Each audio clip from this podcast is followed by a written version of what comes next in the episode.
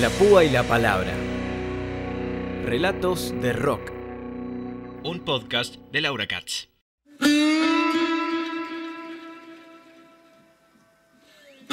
Esto es La Púa y la Palabra, un podcast para mezclar en tu playlist que repasa las historias de algunas de las estrellas del rock o no, que nos marcaron el camino, o la forma de pensar, o que nos moldearon, o que nos ayudaron a ser quienes somos.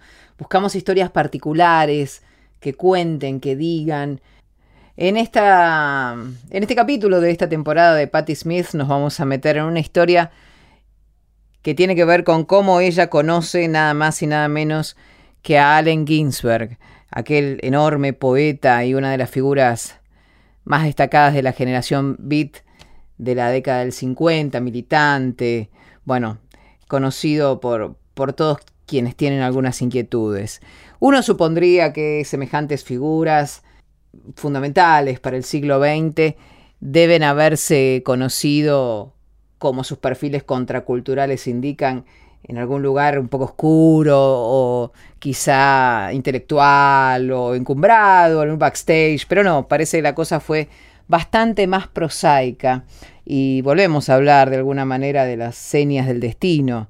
No hay seña que marque cómo va a ser una relación. A veces los encuentros más fortuitos en los lugares más comunes generan vínculos que nos marcan para toda la vida. Dice Patti Smith.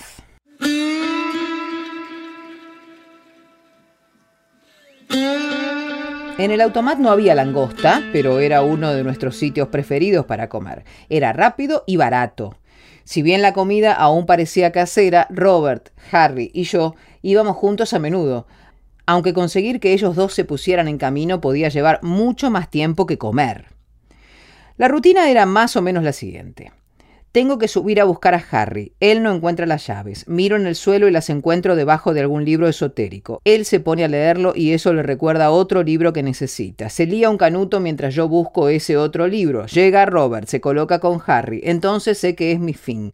Cuando van fumados tardan una hora en hacer una cosa que lleva 10 minutos. Luego Robert decide ponerse el chaleco vaquero que se ha hecho quitando las mangas de su chaqueta y vuelve a nuestra habitación. Harry piensa que mi vestido negro de terciopelo es demasiado lúgubre para llevarlo durante el día. Robert sube en el ascensor mientras nosotros bajamos por la escalera, frenéticas idas y venidas, como si estuviéramos representando las estrofas de Taffy was a Welshman. Horny Hundert, el rey de los automats, estaba justo al lado de la tienda de artículos de pesca. La rutina consistía en tomar un lugar, bandeja, e ir hasta la pared del fondo donde había una serie de ventanillas. Insertabas unas cuantas monedas en una ranura, abrías la trampita de vidrio y sacabas un sándwich o un pastel de manzana. Un verdadero restaurante de dibujos animados.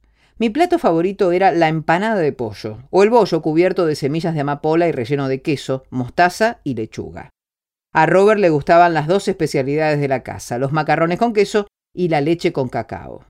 Ni él ni Harry entendían que no me gustara la famosa leche con cacao de Horny Hundred, pero para una niña que se había criado a base de leche en polvo con sirope de chocolate bosco era demasiado densa, por lo que solo tomaba café. Yo siempre tenía hambre, lo dije. Enseguida metabolizaba lo que ingería. Robert podía pasarse sin comer mucho más tiempo que yo. Si no teníamos dinero, sencillamente no comíamos. Robert era capaz de funcionar pese a notarse un poco débil, pero yo me sentía como si fuera a desmayarme. Una tarde de llovizna se me antojó uno de aquellos sándwiches de queso y lechuga. Rebusqué entre nuestras cosas y encontré 50 centavos justos. Me puse la trinchera gris y el sombrero y fui al automat. Tomé una bandeja e inserté las monedas, pero la trampilla no se abrió. Volví a intentarlo, en vano, y entonces me di cuenta de que habían subido el precio a 65 centavos. Estaba decepcionada, por no decir más, cuando oí una voz que me decía, ¿te ayudo? Me volví y era Allen Ginsberg. No nos conocíamos, pero era imposible no identificar el rostro de uno de nuestros grandes poetas y activistas. Miré sus penetrantes ojos oscuros, acentuados por su oscura barba rizada, y me limité a sentir con la cabeza.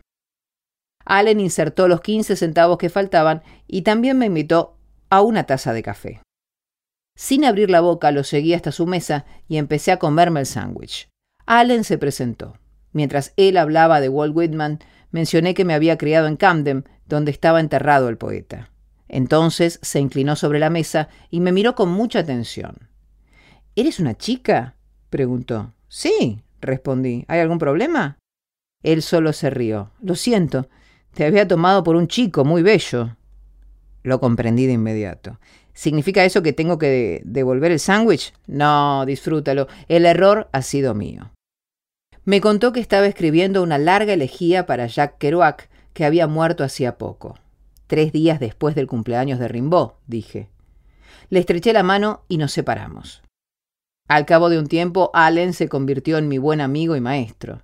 A menudo recordábamos nuestro primer encuentro y en una ocasión me preguntó cómo describiría la forma en que nos conocimos. Yo diría que me diste de comer cuando tuve hambre, respondí. Y era verdad. La púa y la palabra. Relatos de rock. Seguinos en redes.